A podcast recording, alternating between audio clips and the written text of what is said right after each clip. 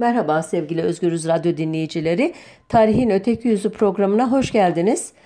Geçtiğimiz gün Sağlık Bakanı'nın e, nihayet e, ilk e, koronavirüs vakasını e, resmen e, kabul etmesiyle birlikte ülkece e, hastalık salgınlar ve bunlara karşı alınan tedbirler e, konusunda e, topluca e, konuşur bulduk kendimizi. Çok haklı bir endişe, çok haklı bir telaş. E, elbette e, bu haftaki konumun da e, bu e, gündemle bağlantılı olması beklenir. E, ama bu konuda hatırlarsanız bir program yapmıştım. E, tarihte e, veba, kolera, çiçek, İspanyol nezlesi, e, verem gibi e, salgın hastalıkların serencamını ve bunlara karşı verilen mücadelenin tarihini en azından başlıklar halinde e, veren bu programı Spotify linkinden bulabileceğinizi umarak başka bir e, konuda sohbet etmeye karar verdim. E, aslında bu e, kararı geçtiğimiz haftalarda Mardin Kızıltepe'deki Mava Kitap Kulübü'nün daveti üzerine yaptığım e, seyahat sırasında e, vermiştim. Mardin Kalesi'nden e, göz e, alabildiğine bir deniz gibi uzanan e, Mardin Ovası'na bakarken kendimi sık sık Cumhuriyet'in e, köy politikaları, köycülük ideolojisi, e, köy edebiyatı, köy enstitüleri, tarım alanında yapılması arzulanan ancak bir türlü yapılamayanlar üzerine düşünürken bulmuştum. Sizlerin de sık sık bu konuları e, düşündüğünüzü tahmin ediyorum. Çünkü tarımın içinde bulunduğu dramatik durum her aklı başında insanın e, düşünmesini adeta zorunlu kılıyor. Ancak çoğumuz e, ve ben de buna dahilim düşünmekle yetiniyoruz. Bu konuda konuşmuyoruz. Bu konuda politikalar e, geliştirmek üzere siyasal iktidarı, muhalefeti, sivil toplum örgütlerini e, ve tarım e, alanında e, çalışan akademisyenleri, işte örgütleri zorlamıyoruz. Bu programda da elbette bunu başarabilecek değiliz ama en azından bir giriş babından bir şeyler söylemek iyi olur diye düşündüm. Bir e, konuşmayla açıyorum e, bu konuyu. E, Türkiye'nin sahibi hakikisi ve efendisi hakiki müstahsil olan köylüdür. O halde herkesten daha çok refah, saadet ve servete müstehak ve el yak olan köylüdür. Mustafa Kemal bu sözleri e, TBMM'nin 1 Mart 1922 tarihli 3. toplanma yılını açarken söylemişti. Tabii uzun bir konuşmanın bir parçası tahmin edeceğiniz gibi. O yıllarda e, Mustafa Kemal ve e, onun yanındakilerin köylülüğü yüceltmesinin nesnel temelleri vardı. Ortalama olarak 25 dönüm büyüklüğünde 1 milyon 751 bin 239 aile işletmesi, 15 bin 700 tarım makinası, 3 milyon 300 e, bin civarında da çeki hayvanı olduğunu söylüyor döneme dair istatistikler.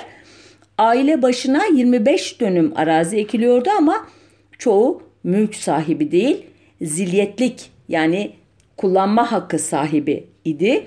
Ailelerin %5'i toprakların %65'ine sahipti. %95'i de kalanı paylaşıyordu. Gayri safi milli hasılanın %40-50'si ihracatın %95'i tarım ürünüydü. 17 Şubat 4 Mart 1923 tarihli arasında, tarihleri arasında İzmir'de toplanan İktisat Kongresi'ndeki e, konuşmasına bakılırsa Mustafa Kemal bir ara İngiliz tipi liberal bir sanayileşmeyi arzulamıştı. Ancak nesnel durum buna el vermediği gibi 1930'ların ortasında bile yönetici zümre Türkiye bir tarım ülkesi mi yoksa bir sanayi ülkesi mi olsun konusunda karar verememişti. Ee, Şevket Süreyya'nın Suyu Arayan Adam adlı e, çok e, ünlü eserinde dediği gibi o sıralarda sanayileşmek sözü ara sıra söylense bile pek inanılmayan şüpheli bir söz gibiydi. Ee, 1900 34'te çıkarılan muamele vergisi kanunu gibi uygulamalar dükkanların atölye, atölyelerin fabrika haline gelmesini önlüyordu mesela. Ee, küçük sanayi koruma şiarı altında dağınıklık ve gericilik, gerilik ya da kıskançlıkla savunuyordu. Ee, şöyle diyor Şevket Süreya devamında. Böylelikle de makinalı sanayi hanlarda, kervansaraylarda, Haliç kıyısındaki çamurlu bodrumlarda adeta bir kaçak iş halinde kendi kendine gelişme yolları arayıp duruyordu. Üç beygirlik denme çatma bir motor ve üç kişilik bir acemi işçi ordusuyla çalışan bir han odası, 400 beygir rakatinde bir muharrik kuvvet ve 300 amele ordusuyla çalışan bir fabrikadan üstün tutuluyordu. Ee, evet sanayileşme konusunda e, e, kafa, e, köylülük e, korunmalı mı, köye mi ağırlık vermeli, sanayileşmeye mi ağırlık vermeli konusunda evet kafalar karışıktı ama yine de e, bir şey yapmak gerekiyordu. Çünkü o yılların en önemli sorunu topraksız köylülerin çokluğuydu. Topraksız köylü demek e, bir süre sonra e, e, idareyi, yönetimi, iktidarı tehdit edecek potansiyel açlar ordusu e, demekti. E, ayrıca bir başka boyutu da vardı işin. E, örneğin e, 1930'ların önemli ideoloji üretim merkezi Kadro dergisinin yazarı İsmail Hakkı Tökin şöyle diyordu. Şark vilayetlerinde derebeyliğin kül halinde tasfiyesi ve toprağın bila bedel yani ücretsiz köylüye tevziyi yani dağıtımı milli bütünlüğün temini bakımından bilhassa zaruridir. Orada bilhassa Kürtçe konuşan sahalarda için için kaynayan gayrimilli hareketlerin irticai cereyanların gıda aldığı içtimai zümreler yani toplumsal gruplar köylüsü ile beraber geniş topraklara tesahüp etmiş beylerdir. Geniş toprakları işgal eden, onları mülkleştirmiş beylerdir. E, toprağın köylüye doğrudan doğruya tevziyi yani dağıtımı demek bey ismini taşıyan irtica kaynağı bir sınıfın ve bu sınıfla beraber Kürt meselesinin kökünden tasfiyesi demektir. Bilmiyorum e, tekrarlamaya gerek var mı ama İsmail Hakkı Tökin diyor ki bu e, feodaliteyi dağıtmazsak onların topraklarını yoksul köylülere e, ücretsiz olarak vermezsek e, ihalemiz harap ve bunun yapılması da hem irtican hem de Kürt meselesinin halledilmesini sağlar. Bilmiyorum bana son derece e, basite almış gibi gözüküyor sorunu Tökin. E, yani mülkleştirmek köylüyü e, Kürt bölümecilerine karşı bir panzehirdir deyip çıkması e, e, daha sonra e, o izlenen politikalar açısından bakıldığında son derece iyi niyetli görünüyor ama pek çok programda değindiğim gibi Kürt meselesine yönelik iktidarın başka projeleri var. Bunları da hep hep anlatıyorum size. Tekrar bu konuya dönersem bu 1930'lu yılların hakim akım, akımlarından birinin köycülük olduğunu tekrar altını çizerek e, buradan e, sadece İsmail Hakkı Tökin gibi e, kişilerin değil e, Nusret Kemal Köymen, Reşit Galip, İsmail Hakkı Baltacıoğlu, Remzi Oğuz Arık, Tahsin Tola gibi e, çok önemli dönemin e, münevverlerinin e, köycüler diye anıldığını hatırlatmak istiyorum.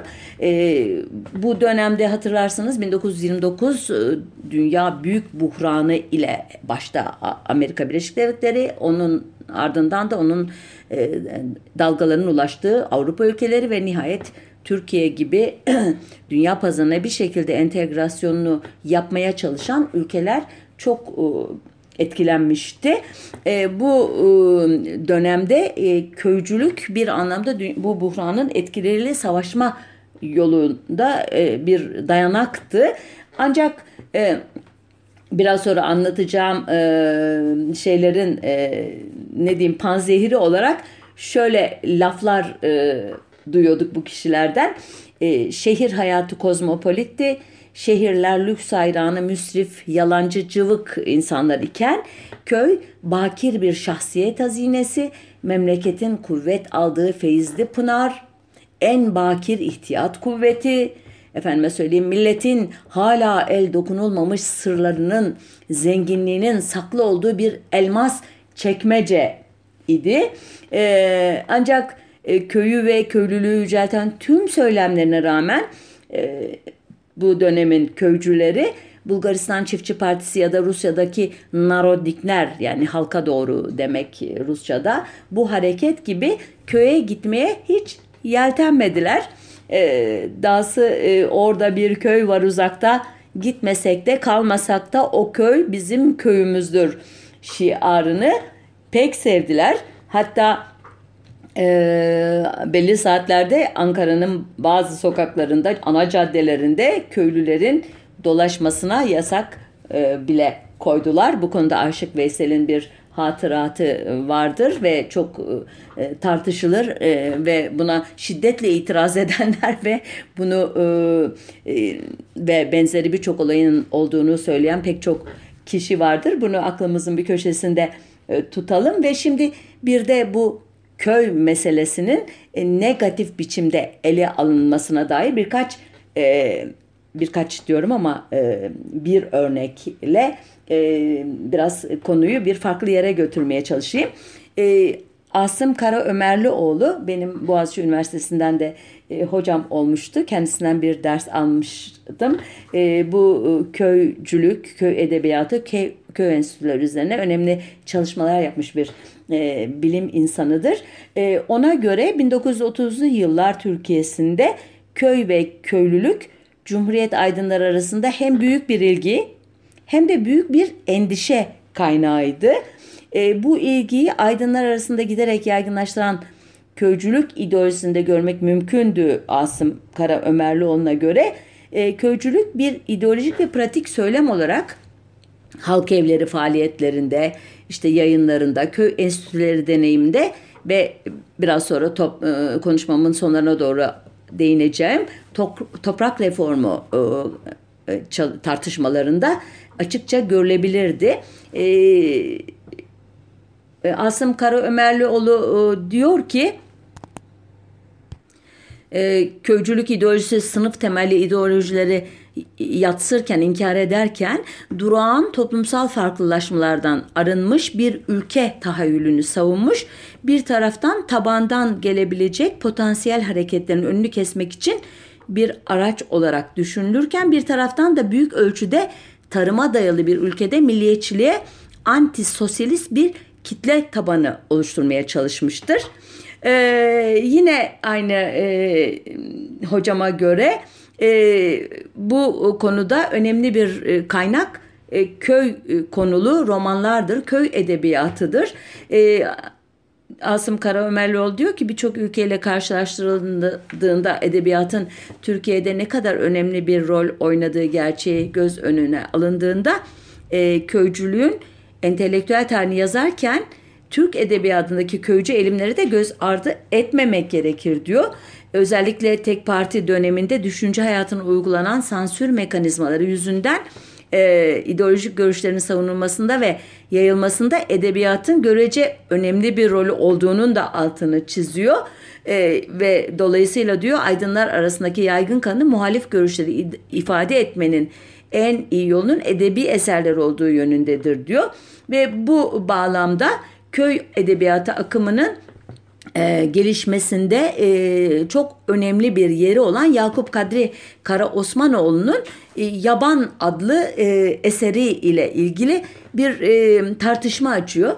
Bildiğiniz gibi ya da bilmediğiniz gibi ya, bu eser 1932 yılında yayımlanmıştı.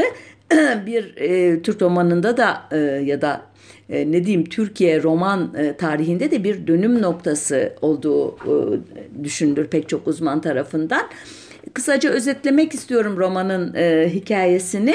E, Birinci Dünya Savaşı e, gazisi İstanbullu üst sınıf bir aileden gelen e, savaştan sonra e, İtilaf devletlerinin Mondros mütarekesini takiben Anadolu'nun çeşitli yerlerini işgali üzerine e, küçük bir Anadolu e, köyüne e, sığınmak zorunda kalan Ahmet Cemal adındaki bir aydının hikayesidir roman. E, romanda Ahmet Cemal'in gözünden hem köy hayatı anlatılır hem de Ahmet Cemal'in iç dünyası, ruh halleri betimlenir. E, romanın başında e, Ahmet Cemal gerçek Türk milletini temsil ettiğini düşündüğü Anadolu insanıyla kaynaşacağına dair büyük beklentiler içindedir. Ancak e, yaşadıkları e, bu e, hayalini e, belki de sonsuza kadar e, şeye toprağa gömer. E, öyle ifadeler vardır ki romanda köylüler için kullanılmış. E, şimdi biraz sonra okuduğumda bazıları için peşinen özür dilemiş olayım. Bana ait değil. Yakup Kadri Karosmanoğlu'na ait ifadeler bunlar. Örneğin Ahmet Cemal'in gözünden köylüler henüz bir sosyal yaratık haline bile girmemiş. Yontulmamış taş devrindeki yaratıklar gibidir.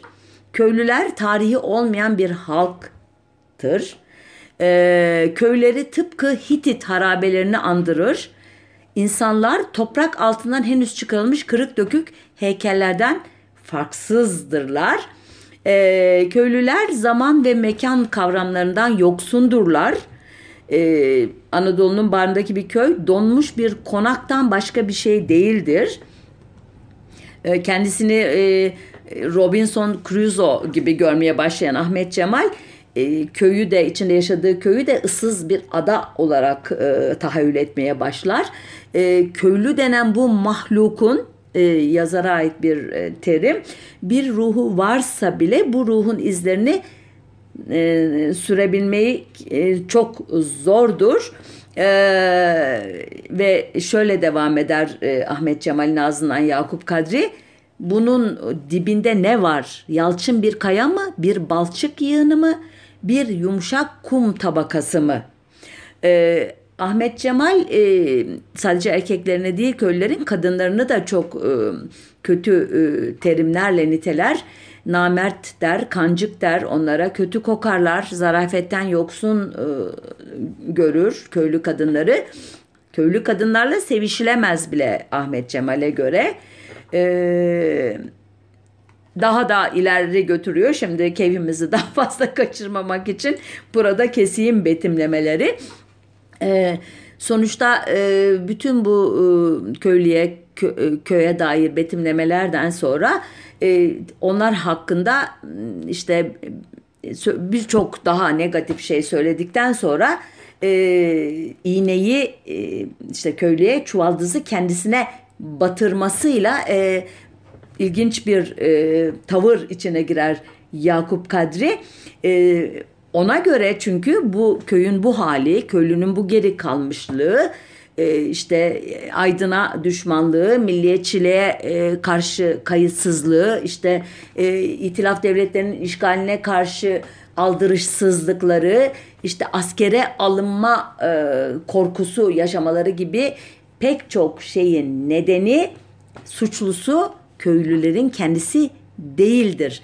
Bunun bütün bu eksikliklerin suçlusu aydınlardır e, yabanı e, daha sonraki yıllarda çok önemli bir e, roman konumuna getiren işte Yakup Kadri'nin iletmeye çalıştığı bu mesajdır der Asım Kara Ömerlioğlu ve bu mesajı Yakup Kadri'nin ağzından ben de tekrar okuyarak bakalım siz de katılacak mısınız diye sorayım. Şöyle diyor e, Ahmet Cemal.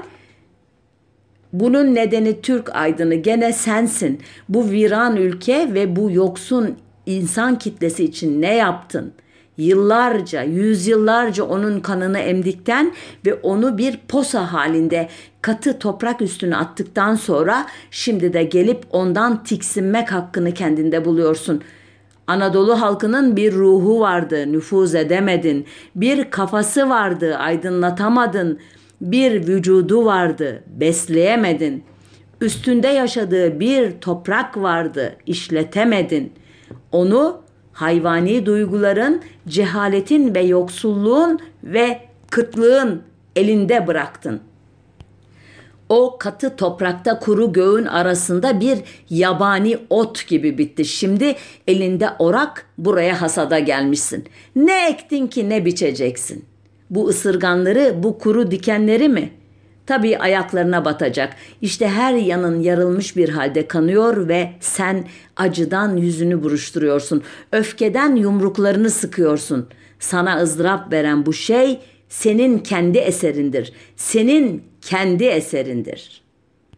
Evet, çok etkili bir e, tirat e, değil mi e, sevgili dinleyiciler? E, daha sonra da şöyle devam ediyor Ahmet Cemal Nazna Yakup Kadri. Gün geçtikçe daha iyi anlıyorum. Türk entelektüeli, Türk aydını, Türk ülkesi denilen bu engin ve ıssız dünya içinde bir garip yalnız kişidir. Bir müzevi mi? Hayır, bir acayip yaratık demeliyim. Öyle ya bir insan tasavvur edin ki hangi ırktan ne cinsten olduğu belli değildir. Kendi vatanı addettiği memleketin dibine doğru ilerledikçe kendi kökünden uzaklaştığını hisseder. Hissetmese bile etrafında hasıl olan boşluk, soğuk ve itici acayip nebat olduğunu bildiriyor. Her memleketin köylüsüyle okumuş yazmış zümresi arasında aynı derin uçurum var mıdır bilmiyorum. Fakat okumuş bir İstanbul çocuğu ile bir Anadolu köylüsü arasındaki fark bir Londralı İngilizle bir Pencaplı Hintli arasındaki farktan daha büyüktür. Evet, e, bu e, paragrafı aslında biraz daha irdeleyebiliriz ama daha söyleyeceğim çok şey var ve programın neredeyse yarısına geldim. Burada bırakıp Yakup Kadri'nin 1934'te yayınlanan Ankara adlı romanından köylüleri betimleyen bir paragrafla köy edebiyatı bölümüne son vermek istiyorum. Şöyle diyor Ankara romanında bu sefer Yakup Kadri. Bunların her pazar gününün akşamında kadınlı erkekli, çoluklu çocuklu, şen kalabalıklar halinde şarkılar söyleyerek köylerine dönüşlerini seyretmek başlı başına bir zevk ve saadetti. Artık bunlar arasında eskisi gibi kirli paçavralara sarılmış dilenci kıyafetinde hasta, sakat, sıtmalı ve kavruk köylülere hiç rast gelinmiyordu. Bilmem e, nasıl buldunuz bu paragrafı? Topu topu aradan iki yıl geçmiş ama Yakup Kadri için birdenbire o köylüler e, şen kalabalıklar halinde şarkılar söyleyen e, topluluklara dönüşmüş. E, artık hasta değillermiş, sakat ve sıtmalı da değillermiş. Elbette ki bu durum gerçekle bağdaşmıyor ama Yakup Kadri o yıllarda artık e, münevverler arasında daha çok bilinir olan e, ırk islahı, öjenik e, e, tırnak içinde sözde bilimi e, konusunda ki bazı temaları sanki romanına yansıtmış görünüyor e, ve e, Cumhuriyet'in o kaynaşmış imtiyazsız sınıfsız bir kitle idealinin işte Ankara e, şehrinin inşası e, merkezinde anlattığı e, Kemalist modernleşmenin birdenbire sihirli bir değnek gibi köylülere dokunarak onları birden bambaşka bir e, forma, şekle e, dönüştürdüğünü tahayyül ediyor. Yabanı yazan aynı yazar. E, burada elbette dikkat etmişsinizdir. E, köylüler hak için bunlar e, zamirini kullanıyor. E, Ütopyasında köylü sınıfı e, kavramını e, da e, dile getiriyor ve köylülerin iktidar ile uzlaşmış ötekiler ol, olduğunu ve köylüleri farklı olmalarına rağmen güç ile uzlaşmış olmalarından ötürü mutlu bir dille idealize ediyor. Burada köy romanı parantezimi kapatıp siyasi hayatta köylüler konusunda neler yapıldığına dair e, şeyle kronolojik bir e, anlatıyla devam etmek istiyorum. E, Kasım 1936'da yine meclisin açış konuşmalarından birinde Mustafa Kemal e, Atatürk artık 1934'teki soyadı kandan sonraki e, so, e, şeyiyle adıyla her Türk çiftçi ailesinin geçineceği ve çalışacağı toprağa malik olması behemehal yani derhal lazımdır. Vatanın sağlam temeli ve imarı bu esastadır diyerek konuya tekrar el atmıştı. Ancak e, yaklaşan e, İkinci Dünya Savaşı yarattığı o e, işte gerilimli atmosferde e, bu konuda herhangi bir şey yapılmadı ya da işte e, bahanesi bu oldu diyelim. Zaten ne yapacağını da tam olarak bilmiyordu Kemalist kadrolar bu konuda. E, bu alandaki en önemli adım 1938'den itibaren e, denemet e, olarak hayata geçiren işte e, köy enstitüleri oldu. Bu konuyu e, bir başka programa bırakıyorum. Sadece böyle bir adını anmış olmak istedim. Onun dışında e, köye, tarıma, tarımın modernleşmesine, e, topraksız e, köylünün e, toprak sahibi yapılmasına ilişkin herhangi bir şey yapılmadı. Ancak savaşın hemen ertesinde hükümet e, ülke genelinde 5000 dönüm e, toprağın az olduğu yerlerde ise 2000 dönümün üstünde toprakların topraksız köylere dağıtılmasına e, olanak sağlayan bir kanun tasarısını meclise sundu. E, amaç orta köylülükle ittifak içinde ve onların üretkenliğini arttırarak pazarlanabilir tarımsal ürün fazlasını sanayiye aktarmak olarak açıklanmıştı. Ee, kanunun en çok tartışma yaratan kısmı son anda tasarıya eklenen 17. maddeydi. Bu maddede çiftçi ocakları e, başlığı altında topraksız ya da az topraklı işçiler, ortakçılar ve kiracılar çok kolay bir şekilde işledikleri toprağın sahibi olabileceklerdi bu maddeye göre e, çiftçi ocakları ile 30 ila 500 dönüm arasındaki topraklara bölünmezlik ve 25 yıldan önce satılmazlık kaydı düşülecekti. Bu topraklar yalnız bir kişinin malı olabilecek. Aile reisi öldüğünde de miras olarak ailede yalnızca bir kişiye bırakılabilecekti ve bu topraklar hiçbir şekilde haciz edilemeyecek, ipotek edilemeyecekti. Öf, bu çok farkındaysanız çok radikal bir madde. Ee, ve beklendiği üzere kıyamet koptu ve e, kıyameti koparanlar e, Adnan Menderes, Emin Sazak, Cavit Oral gibi büyük toprak sahibi e, CHP'liler idi. Dediler ki bu kişiler bu kanunlar Hitler'in e, nasyonel sosyalist programında yer alan ve kırsal hareketliliğin önünü tıkamak için tasarlanan Erbhof kanununun kopyasıdır.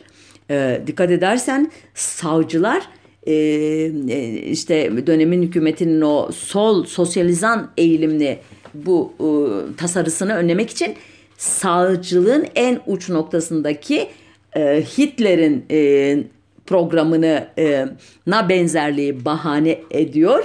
E, ancak ilginç bir şekilde etkili oldu bu muhalefetleri ve kanun çiftçi ocağı bölümü çıkardıktan sonra çiftçiyi topraklandırma kanunu adıyla 11 Haziran 1945'te kabul edildi. Ancak e, bu kanunun hemen hemen hiçbir maddesi pratikte uygulanmadığı gibi 1948 yılında İsmet İnönü büyük toprak ağası Cavit Oralı Tarım Bakanlığı'na getirerek bu konudaki tırnak içinde samimiyetini bana göre açıkça samimiyetsizliğini gösterdi. Ee, o yıllarda CHP Genel Sekreteri olan Memduh Şevket Esendal ise farklı bir çizgiyi izliyordu. Sanayinin ve sanayi medeniyetinin düşmanı olarak tanım, tanınıyordu ve e, e, köylülük üzerine çok ilginç projeleri vardı. Mesela onun e, Tarım Bakanı yapılması belki e, olayın yönünü e, radikal biçimde değiştirebilirdi. Gerçi e, bu tür e, e, önemli projelerin böyle bir bakanla bir parti programıyla falan hayata geçirilmesi imkansız ama hadi iyi niyetli bir tahminde bulunayım ve belki de önümüzdeki aylarda Memduh Şevket Esendal hakkında da bir program yapmayı hayal ediyorum. Bunu da böyle bir dipnot olarak söyleyeyim ve devam edeyim. 1950 e, yılında biliyorsunuz 14 Mayıs'ında yeter söz milletindir şiarıyla e, Cumhuriyet Halk Partisi'nin e, içinden doğan Demokrat Parti e, büyük bir çoğunlukla iktidara gelmişti. İlk işi çiftçiyi topraklandırma kanununun zaten uygulanmayan 24. maddesini değiştirerek kanunu iyice kuşa çevirmek oldu. Burada küçük bir parantez açmam lazım. Ee, Türkiye tarımının modernleşmesinde Amerika Birleşik Devletleri'nin 2. Dünya Savaşı sonrasında yıkılan e, Avrupa ekonomisini ayağa kaldırmak e, hedefiyle yürürlüğe koydu ve e, bu bağlamda e, bir iç savaşın sürdüğü ve komünistlerin iktidarı ele geçirme o, olan, olasılığının yüksek olduğu Yunanistan başta olmak üzere ve Yunanistan'la e, tarihsel rekabetini de dikkate alarak e, yine e, Sovyetler Birliği'ni e, güney e, güney batıdan çerçevelemek açısından önemli bir e, stratejik ülke olan Türkiye'yi e, desteklemek e, üzere e, yürürlüğe koyduğu Marshall planı çok önemli bir rol oynadı. Bu çok uzun cümlemi belki bir kez daha dinlemeniz gerekebilir. Özür diliyorum. Ee, sadece konumuzu ilgilendiren e, yönüyle bu planın etkisine dair birkaç rakam vermek istiyorum. İkinci Dünya Savaşı'nın arifesinde 1800 civarında traktör varken bu sayı 1956 yılında 44 bine 1970'lerde ise 100 bine çıkmıştı. Elbette bu yıllarda nüfusun artmasıyla kırsal kesimde makineleşmenin e, üst üste düşmesi ile birlikte e, kırsal e, kesim çözülmüş. E, iş bulma umuduyla yoksul halk e, kitleleri büyük şehirlere göç etmeye başlamıştı. Büyük şehirlerde yılan yoksul kesimler de şehirlerin çeperlerinde çığ gibi büyüyen gece kondu mahallelerini inşa etmeye başlamıştı. Bu da e, ayrı bir program konusu olacak kadar önemli bir sosyolojik e, ve topografik değişimdi e, Türkiye açısından. Ben yine konumuza dönerek bu parantezi kap, dönmek için parantezi kapatayım. E, 1961'den e, yani 27 Mayıs 1960 darbesinden e, sonra 1972 yılına kadar ki bu da 12 e, Mart 1971 askeri müdahalesinin içine alan bir parantez. E, bu dönemde toprak reformu konusunda tam 8 kanun tasarısı hazırlandığını tespit ettim. Bu tasarılardan sadece 4. toprak reformu tasarısı meclise gelmişti. E, fakat kanunlaşmamıştı. 1972 yılında 1617 sayılı Toprak ve Tarım Reformu Ön Tedbirler Kanunu ile 1973 yılında Toprak ve Tarım Reformu Kanunu ise e, çıkar e, şeyden onay aldı meclisten. E, bu kanunun uygulamasını ilk olarak Şanlıurfa ilinden başlandı. 5 yıl yürürlükte kalan bu kanun şekil yönünden eksik olduğu gerekçesiyle Anayasa Mahkemesi tarafından iptal edilerek yeni bir yasa çıkarılması için 10 Mayıs 1978'e kadar bir yıl süre, süre konuldu. Tahmin edeceğiniz gibi bu süre içinde yeni bir kanun çıkarılmadığı için de o bunca yıllık e, şeyden e, emeklerden sonra hasbel kadar çıkarılmış bu toprak reformu kanunda e, yürürlükten kalkmış oldu. E, 12 Eylül 1980 askeri darbesi sonrası bu konuda bir kitap hazırlayan dönemin danışma meclisi üyesi Mehmet Pamak toprak dağılımındaki adaletsizliklerin kötü niyetli yabancı ideoloji uşağı Marksist komünistlerin istismar edeceği bol miktarda malzeme sağlayacağını e, böyle bir toplumun her türlü sosyal ve siyasi patlamalara hazır olacağını vurgulayarak askeri rejimin toprak reformdan esas olarak ne beklediklerini özetlemişti. Aradan yıllar yıllar yıllar geçti. Ta 1997 Ağustos'unda dönemin başbakan yardımcısı Bülent Ecevit toprak reformunun kendi tabiriyle biraz önce Mehmet Pamak'ın e, şeyine risalesine konu olan bölgede Bülent Ecevit'in deyimiyle olağanüstü bölgenin sorunlarını çözebileceğini iddia etti. Ancak bu e, Bülent Ecevit'in bu lafları da kağıt üzerinde kaldı.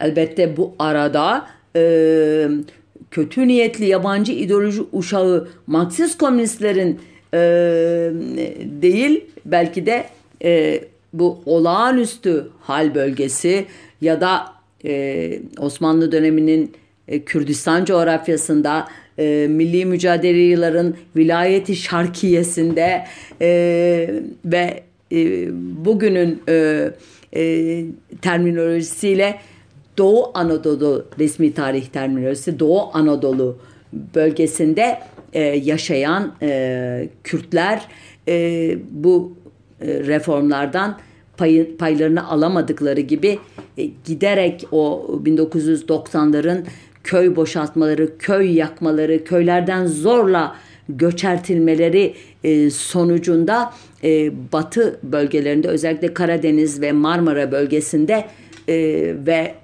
elbette e, Adana, e, Çukurova havzasında e, çok düşük e, ücretlerle çalıştırılan e, tarım köleleri haline dönüştüler. Bu konuda 22 Ağustos 2006 yılında Radikal 2'de yazdığım bir yazıdan bir paragraf okumak istiyorum.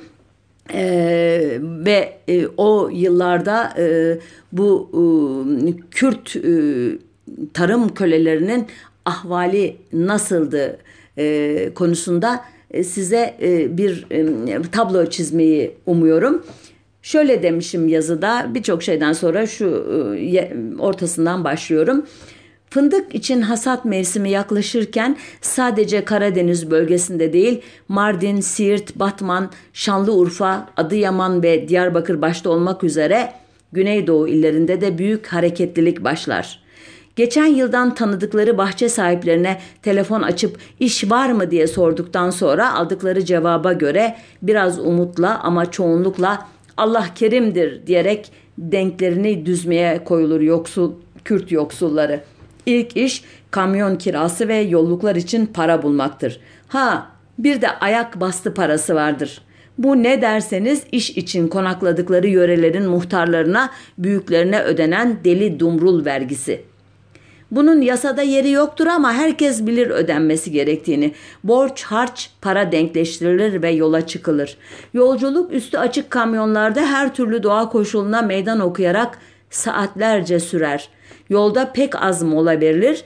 Çünkü kamyondakilerin çişine, acıkmasına kulak asılırsa yolculuğun aylarca süreceğini herkes bilir.'' Böylece kamyonlar yavaş yavaş kir, sidik, ter, kusmuk kokularıyla bezenmeye başlar. Bir de etinden, yumurtasından yararlanmak için götürdükleri tavukların pislik kokusu vardır ama kimse kafayı bunlara takmaz.